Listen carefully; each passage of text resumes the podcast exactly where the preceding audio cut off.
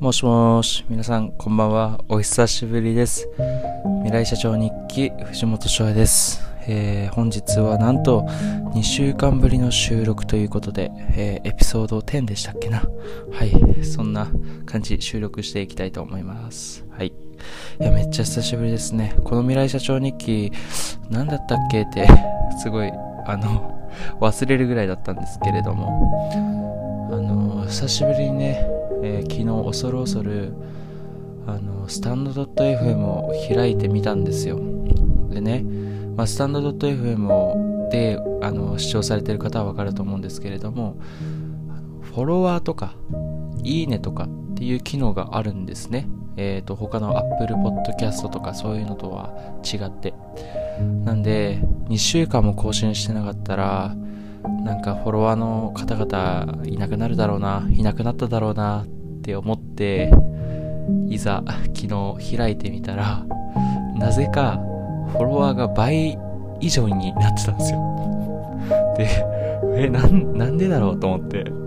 で、ちょっと嬉しい反面、ああ、やっぱり続けないとなーって思いましたね。はい。で、この、このね、あのーラジオをもしかしたら初めて聞く方もいらっしゃると思いますので説明しますと、まあ、未来社長日記って言ってね、あの僕2035年に、あのー世界一人を支える最高峰のチーム、会社を作るっていう目標があって、でそのために、あのー毎日、まあ、学んだりとかやったることを、まあ、日記形式として自分のためにこう音声として記録してたんですね。で、まあ、それを普通に Apple Podcast から始めて、で、友達にね、スタンド .fm っていうのが今来てるよっていうので、ちょっとやって、そあのそっちの方にも、こっちの方にもね、スタンド .fm の方にも、まあ、音声データを移してやっていました。はい。いや、めっちゃ久しぶりですね。本当に何を話そうかなって思うんですけれども、まずね、この2週間いろんな変化ありましたと。で、えっと、まあね、法人営業の方も、法人営業も方もね、えっと、一応、1月はトップ、トップの記録を残せまして、まあ、それも良かったかなと思ったり。で、えっと、一応その営業、法人営業の方が、あのーまあ、会社として、新規事業としてやってるんですよ。で、一応その営業代行みたいな感じでやっていてでそのまあ商材を普通に代わりに売るみたいなことをやっているんですけれどもそれをまあ新規事業として始めて今まあ事業責任者みたいな形になっていてでこれから採用の方も始めたりとかで、えっとまあ、1月ある程度結果残せたんで組織の方も大きくしよう事業の方も大きくしようということでえっ、とまあ採用も始めていきたいと思ってます、まあ、もしね 一緒に働きたいって思ってくださる方がいるんだったら一緒にやりましょう。はい。ですね。まあそんな感じでえっ、と事業自体も大きくなっていきますと。で、えっ、と、まあ、仕組み作りとか、マネジメントの部分から、まあ、実際に自分も、まあ、プレイングマネージャーとして、えっ、と、まあ、結果も残していかなきゃいけないなとは思っております。はい。一応、まあ、そうですね、そんな感じで法人営業の方進んでいて、あとは、まあ、英会話の方、まあ、自分と、まあ、友達と一緒に共同創業みたいな、共同で、あのー事業を立ち上げたんですけれども、そちらのコミュニティの方もですね、えっ、と、まあ、方向性をガラッと変えまして、今度からちょっとメディアの方に移行しようということで、まあ、SNS の方にも力を入れていこうかなと思っております。はい。で、えっ、と、もう一つですね、今、まあ、某、えー有名企業の インターンに参加していてですね、あの、新規事業立案ということで、事業の方の立ち上げというか、まあ、立案をして、それが通れば事業としてできるという、まあ、インターンをやっているんですよね。で、まあ、その事業の方も、えっと、まあ、一応中間発表みたいな感じで発表したときに、まあ、感触はまあまあ良くて、あとは、えっと、まあ、現実性もあるし、っていうところも結構評価されて、まあ、グループでやってるんですけど、それも。あの、あとはなんか、そうですね、もっと予算とか、そういう、まあ、収益性とか、そこの、まあ、マネーのところも詰めていけたらなと思っております。なので、えっ、と、まあ、そうですね、めちゃくちゃおかげさまで忙しくやらせていただいております。プラスあの、アメリカの大学の課題の方もあるので、えっ、と、今は大きく4つのタスクをぐるぐるぐるぐる回してる感じなんで、毎日もう休みがないですね。土日も休み、休んでないです。なんで、えっ、ー、と、なんか、すごい芸能人的な雰囲気というか、芸能人、調子乗ってる、調子乗ってますね。芸能人みたいな、あの、過ごし方をしてるのかなと思ってます。はい。そこでなんですけれども、まあ、今日のね、メインテーマというか、まあ、日記としてしっかりと記しておかないぞと思うことなんですけれども、やっぱり胃の中の蛙にはなってはいけないなと、つくづく思っています。やはりね、こうしてなんか、法人営業やって、新規事業の立ち上げやってとか、まあアメリカの大学行ってとか、なんか、正直、まあ、半年前とかは結構それで満足してた自分がいて、なんか他の大学生はこんなことやってないだろうとか、なんか他の若者こんなことやってない、こんなようなこと考えられてないってすごいなんかある意味尖ってたというか、な、なんか自分がすげえって思ってたんですよね。なんですけど、やっぱり一個もう一個行動で足を踏み入れると、よりそこに新しい壁があって、新しい人がいて、なんか、本当につくづく、胃の中の蛙にはなってはいけないなというか、そういう教訓が、いつも、いつもですね、あります。どうしてもなんか、やってるとね、自分がすげえなとか、本当に思うんですけど、やっぱりね、やっぱりね、めちゃめちゃいる。本当にすごい人って。同い年で。めっちゃいる。なんか、すんげえレベル高い。みんな。うん。なんか、それぞれいろんな経験してるから、いろんなこと知ってるし、俺が知らないことめっちゃ知ってるし、まあもちろんね、あのー、他の人が知らないで、知らないで、俺が知ってることもありますけど、でもなんかやっぱり、本当に知らないことだらけだなって思います。で、なんか、そうだね。だからやっぱり、うん、なんか、本当に胃の中の蛙って、恥ずべきことだなと、身に染みて感じております。はい。やっぱりね、満足をしてしまう時にはね、なんか、ちょっと人と比べて、なんか優越感に浸るのも、まあ、ありっちゃありだとは思うんですけど、でもなんか、無意味だなって思いますね、結局それも。で、まあね、そういうなんか別にその胃の中の蛙で、その、で、だ、胃の中の蛙で、その、まあいろんな世界を知らなくて、すごいなって言ってて、自分のことを。で、ちょっと外に出ると、知らないことばっかですごい人他にいっぱいいて、っていうのを知って、で、自分まだまだだなって思うんですけど、でも、そこもまた面白くて、そこでなんか人と比べるっていうのもまた違うのかなっていうか、その他人と比べてというよりかは、そこの世界の中で自分がどうしたいかっていうのが一番大事なのかなって思います。で、自分がどうしたいのかっていうのは、なんだろうな、単なる、その欲望っていうか、なんだろうな、その、なんて言うんだろうな、自分がこうしたいからでもいいんですけど、その、ある意味、それって人との差になるんですよ。自分がやりたいことをやってて、果たしてそれで自分が望むべきところに行けるのかって言ったら、そういうわけじゃないと思うので、なんだろうな。そこは、ある意味怖いんですよね。その、人と比べないでいいと。で、自分がやりたいことをやる。それは大事なんですけど、でも、ある意味、それがいつの間にか自分が目指してた方向とは違う方向に走ってて、で、他の人が、なんか似たような目標を持ってる他の人が正しい方向を進んでて、いつの間にか差になってるっていうこともあるんですよ。だから、本当にそこって難しいところで、火の中の蛙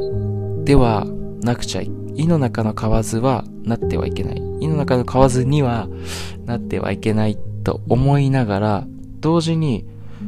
自分、人とは比べない自分はどうしたいかっていうのも同時に考える必要があると。やっぱりそのどっちかじゃなくて両方考えていかなきゃいけないっていうのが大事なのかなって思いますね。はい。本当に。なんで、マジで全然満足できないですね。改めて思いますけど。自分より一個下の人たちが自分よりいろんなことしてたり、いろんな行動をして、いろんなことを経験して、いろんなことを吸収してたりとか、そういうのを知ると、ああ、自分ってまだまだだなって思いますね。でも別にそれで、ある意味、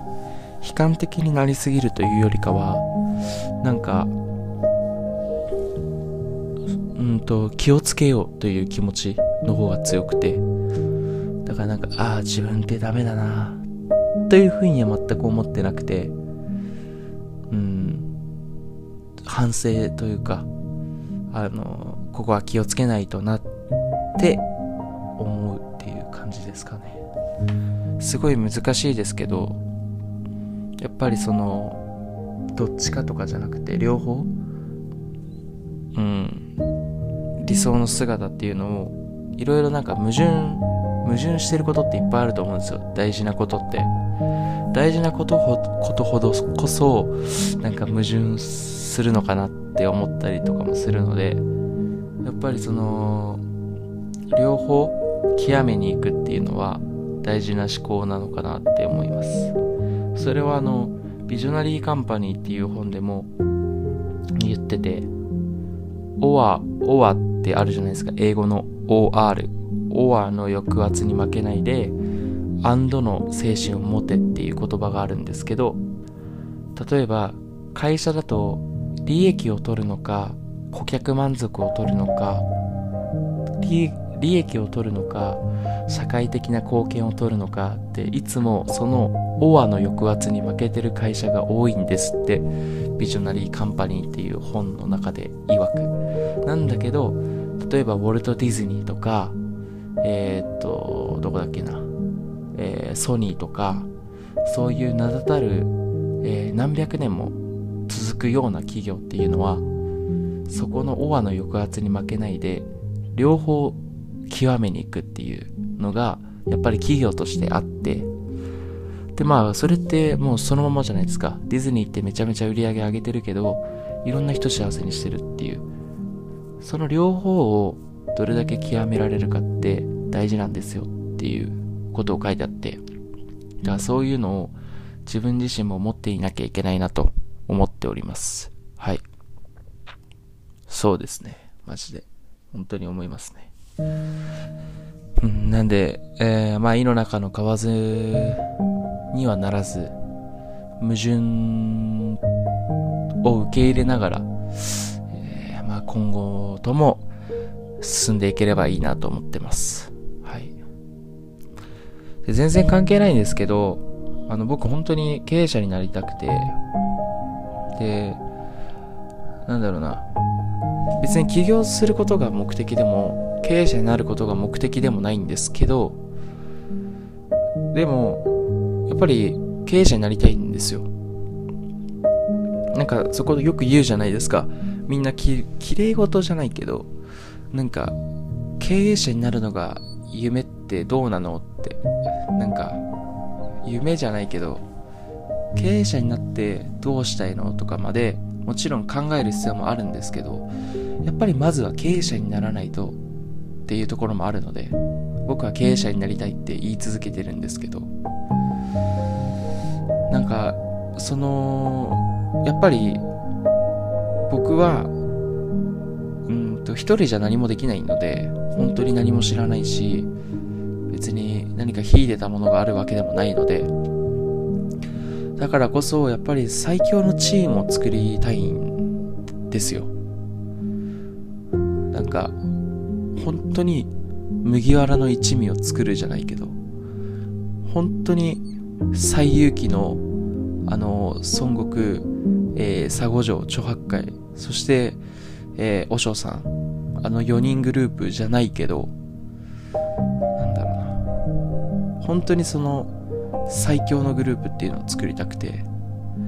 でその最強のグループあれば別に何でもできるなって思うんですよ。だからなんかこの前ね本当に麦わらの一味みたいな組織を作りたくて。で考えた時にワンピース本当面白いんですけど